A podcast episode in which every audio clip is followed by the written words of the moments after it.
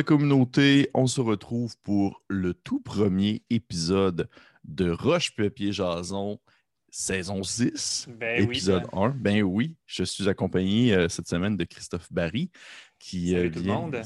Allô, allô Christophe, ça va bien? Oui, toi-même. Oui, ça va bien. Alors, nouvelle formule, on, a- on essaye quelque chose. On essaye du, du 1 à 1 un peu plus intime, un peu plus euh, lounge, comme on dit.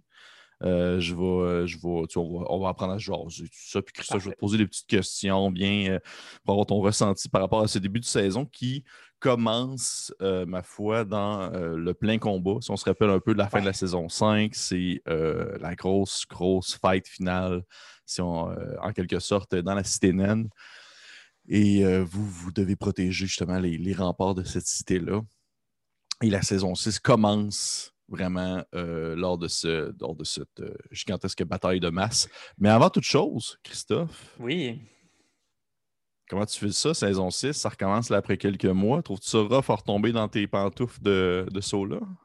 Euh, oui et non. Je trouve que contrairement à d'autres débuts de saison, celle-là, c'était vraiment une continuité de la dernière. On a vraiment fini, puis on recommence au même endroit. Oui. Ce qui était plus difficile, je trouve, c'est moi, c'est de prendre la pause. J'aurais voulu continuer tout de suite enregistrer. On dirait que j'étais déjà dans ce bain-là, mais je comprends aussi la nature de, de la préparation qui est nécessaire à faire ce genre de partie-là. Fait que non, j'étais assez. euh, on dirait que j'y ai pensé, puis ça fait justement deux, trois mois que je pense à qu'est-ce qu'on va faire maintenant avec tous ces problèmes qui nous tombent dessus. Fait que j'ai hâte de, de voir comment ça va s'articuler, en fait. Puis à quoi tu t'attends justement? Parce que là, il là, il y a beaucoup de beaucoup d'anticipation, beaucoup de possibilités dans le futur. Euh, là, c'est sûr qu'on est en plein en pleine guerre, euh, grosse bataille et tout ça. Mhm. Fait qu'on sait pas trop. euh, tu sais, ça peut aller d'un bord comme de l'autre. Toi, tu vois ça comment cette saison-ci? Ben moi, je, je- je- m'attends à ce qu'on passe la saison à organiser une, une contre-attaque contre l'armée des morts-vivants qui, qui s'en viennent ou à trouver des solutions. J'ai l'impression qu'on va beaucoup se promener à Valoria, qu'on va peut-être revisiter des lieux puis des personnes qu'on a croisées pour justement trouver de l'aide puis trouver des solutions. Je trouve ça le fun parce que euh, on dirait que le- le- le- le- le- l'ennemi est clair. Dans le sens, Mhm. c'est- c'est précis ce qu'on a à faire, euh, ce qui va arriver. On dirait que, que si on échoue, c'est dra- c'est drastique. Fait qu'on va essayer de, de- de bien le faire aussi. Fait que je sais pas, je pense que c'est clair pas mal ce qu'on ce qu'on a à accomplir. Comment on va le faire, c'est moins clair encore. Ouais, parce qu'effectivement, tu sais, tu dois tu- oui, tu as, des attentes de ça là, mais aussi toi, en tant que, que Christophe Barry, tu dois, tu dois te demander un peu euh, c'est où aller chercher les alliés nécessaires pour pouvoir renverser cette force en place oui, vient. euh, sais, on, on- on sait un peu aussi comment ça fonctionne une partie. là. Le maître de jeu ne peut pas théoriquement préparer euh, 10 000 options.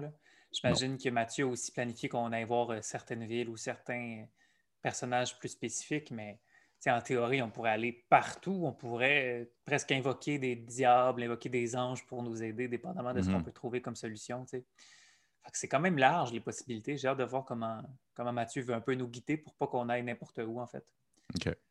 Ben justement, question, je suis curieux un peu, as-tu as-tu comme des hypothèses sur euh, où est-ce que vous vous en iriez, où est-ce que quel Ben- allié vous pourriez aller voir? Moi, je, avec euh, Erobash, qu'on a déjà un petit contact avec euh, Destiné, moi, je ne serais pas contre qu'on on soit pas juste nous sommes bons, on va juste faire des bonnes choses pour vaincre le mal. Tu sais, Peut-être qu'on va devoir euh, justement tremper le pied dans, la diablerie ou dans, les affaires pour nous aider, sait-on jamais. Peut-être qu'on va justement devoir retourner à Doran et aider les, elfes qui nous ont pas du tout aidés, mais peut-être qu'eux vont peut-être nous donner la force nécessaire pour se battre contre, des morts-vivants. Euh, peut-être que la sauvagerie, puisque tu sais, on y est allé quelques fois, peut-être que mon ancien maître. tu sais, Je pense que les possibilités sont vraiment infinies. Puis, je suis assez curieux de voir ce qu'on va pouvoir faire. J'étais- ouais. OK. Ouais, ben, je te vois que moi aussi, j'ai hâte de voir justement vers où vous, vers quelle, vers quelle force en place vous allez vous tourner euh, pour essayer de, de Mhm. trouver une solution à ce, à ce petit problème qui est nullement petit. Et, mais euh, dis-moi donc justement, parce que là, veux pas, tu me dis, l'objectif est clair, on sait à quoi s'attendre, l'ennemi est présent, l'ennemi est, est identifiable. Mais en même temps, il y a comme, on dirait que je trouve qu'il y a comme une espèce de, tu me diras ce que tu en penses, vous avez comme une, une wild card avec vous, là, dans le sens que vous avez quand même euh, un dragon sous forme humaine qui se promène euh, comme un peu incognito avec, euh, avec votre groupe. Est-ce que tu as l'impression que vous pouvez réellement faire confiance? Euh, moi, je pense qu'on peut faire confiance en sa colère puis à sa défaite. Dans le sens, il vient de perdre sa ville, puis il vient de perdre les gens qui, qui protégeaient contre ces morts-vivants-là. Euh, ensuite, est-ce que lui va pas plutôt organiser son temps pour s'enfuir? Peut-être. Mais je pense pas qu'en ce moment, il va, du moins cette personne-là va tenter de nous, attaquer ou de nous backstabber, de nous, de nous blesser. Fait que je pense pas que c'est un ennemi. Reste à voir si ça va être un allié. OK. Bon, c'est sûr que là, ça reste à voir justement vers où ça va s'enligner tout ça. Euh, début de saison 6, nouveauté. Mathieu a, tenté quelque chose. Il a instauré une map de combat avec Bear Rodeo, un site que j'apprécie particulièrement pour sa simplicité. Euh, c'est la première fois que ça arrive dans toutes les saisons de Roche Papier Dragon, à moins que tu me dises le contraire. Il me semble que c'est la première fois que vous avez vraiment. En fait, euh, c'était planifié plus tôt. Euh, Mathieu avait justement une carte papier, puis on avait des figurines qui représentaient chacun de nos personnages, puis on était prêt, justement, je pense à la saison 5, de le mettre en, quand on était en, présentiel. Mais la pandémie est arrivée, fait qu'on n'a pas pu organiser ça comme on, le désirait. Puis là, pour la saison 6, Mathieu a remis cette idée-là avec l'aide d'Internet l'aide d'Internet. Oui, effectivement. Oui. Tu as trouvé ça comment, justement, de, là, de t'implanter dans un contexte un peu plus euh, spatial? Vous avez en plus un soutien mm-hmm. visuel, ça vous permet de pouvoir faire vos déplacements, de faire vos, euh, vos attaques de ben, l'unité. Euh. Moi, j'aime ça. J'aime beaucoup ça. pour moi, Donjon Dragon, c'est un système qui est surtout un système de combat. oui, il y, a un, support pour tout ce qui est aventure, exploration, mais tu regardes une fiche, puis le trois quarts, c'est des trucs de combat. Puis il y a plein d'aspects du combat que c'est le positionnement, c'est où est-ce que tu vois, comment sont les ennemis. Puis d'avoir une carte, ça permet tellement de, rendre les combats, je trouve, un peu plus fluides aussi, parce que tu sais ce qui se passe. Puis tu as aussi l'impression. Il y a tellement de choses qui s'ajoutent avec une carte. Là, je pourrais en parler pendant une heure, Ben écoute, on va peut-être avoir l'occasion d'en parler pendant une heure, pendant une autre. Euh, une autre Après, à savoir est-ce qu'on est moins mais ouais. Non, mais c'est parce que aussi, ça ajoute des fois un certain poids. Tu, le vois, les zombies qui arrivent. des fois, comme tu nous dit, oh, il y a plein de zombies qui arrivent, on oublie qu'ils sont là. Mais là, je pense qu'on avait plus conscience qu'il y avait une, bonne partie de nos adversaires qui étaient à un certain lieu spécifique, qui avaient des, vampires derrière nous qui attaquaient. On, avait conscience plus du danger que Mathieu nous exprimait. Oui, effectivement. Puis, as-tu senti que les autres, euh, les autres joueurs étaient à l'aise aussi avec euh, cette technique-là? Ben, c'est sûr qu'un peu avant la première partie, on a regardé ça puis on a déterminé, ben, on a exprimé un peu, oui, ça c'est cinq pieds, ça c'est six pour ceux qui étaient moins habitués à ce système-là. Mais je pense que le combat, d'une certaine façon, était plus euh, fluide. Après, c'est vous qui nous direz, parce que justement, on avait toujours conscience de où étaient les ennemis et ah, on n'avait pas demandé à Mathieu, est-ce que je peux faire ci, est-ce que je suis à 30 pieds de lui? Puis, fait on, pouvait planifier notre tour vraiment plus de façon euh, autonome. Je, trouvais que ça, je trouvais que ça coulait mieux. Puis aussi, c'est con, mais avoir une carte, des fois, tes plans, ils fonctionnent moins bien. Mettons, moi, j'ai tout le temps des plans de, OK, je vais utiliser ma première action pour faire ça, ma bonus action pour faire ça, puis mon mouvement pour faire ça. Puis là, tu commences le combat, puis là, mais mes adversaires sont trop loin pour que mon affaire fonctionne. Ah, oui, il y a, un truc qui bloque ma vue ou j'ai pas assez de déplacement. Fait que ça change tout. Mais c'est le fun, tu as à t'adapter, tu as à prendre des décisions sur le moment. Fait que tu peux pas juste planifier tes tours euh, deux semaines à l'avance puis faire une, suite de choses.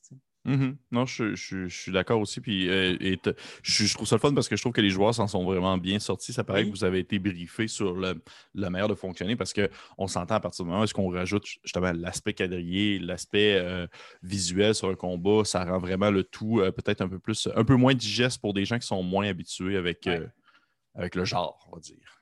Oui, puis surtout que je pense qu'on est devenu niveau 9 pour la plupart. Je pense que tout le monde est devenu niveau 9. Fait que là, on a débloqué les sorts niveau 5 pour beaucoup. Euh, on commence à avoir beaucoup de complexité dans nos, dans nos capacités de personnages. Fait qu'en plus, avec la carte, ça devient plus. Euh, les possibilités sont plus grandes, mais je pense qu'on a une plus grande maîtrise aussi de notre sujet. Fait qu'on peut aller plus loin dans les combats également. Oui, oui. Là, vous venez d'arriver niveau 9 au moment où la partie commence? OK. Tu as débloqué quoi comme nouveau sort? Ben écoute, ce qui est le fun avec Wizard, c'est qu'en théorie, tu peux en débloquer plein. Moi, puis j'en ai débloqué deux.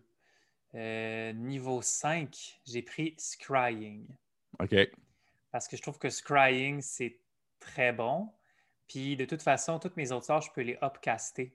Donc, si jamais j'ai un problème, euh, je peux tout le temps aller chercher quelque chose puis le mettre niveau 5. Fait que je peux mettre un Counter Spell niveau 5, je peux mettre un Fireball niveau 5. Fait que c'est ça. Puis l'autre, je vais garder une surprise. puis ah, je vais le faire à m'amener. Puis ça va être Un secret. Un Oui. secret, parfait. Mais Scrying, je sais pas, parce que ça me dérange pas d'en parler parce que c'est le fun à avoir. Puis moi, j'espérais un peu que la vampire que j'ai brûlée avec une fireball, elle revienne pas. Parce que puisque j'avais déjà un contact avec elle, ça a été facile pour moi de scryer elle. Puis j'avais pas peur qu'elle me spot magiquement comme une liche.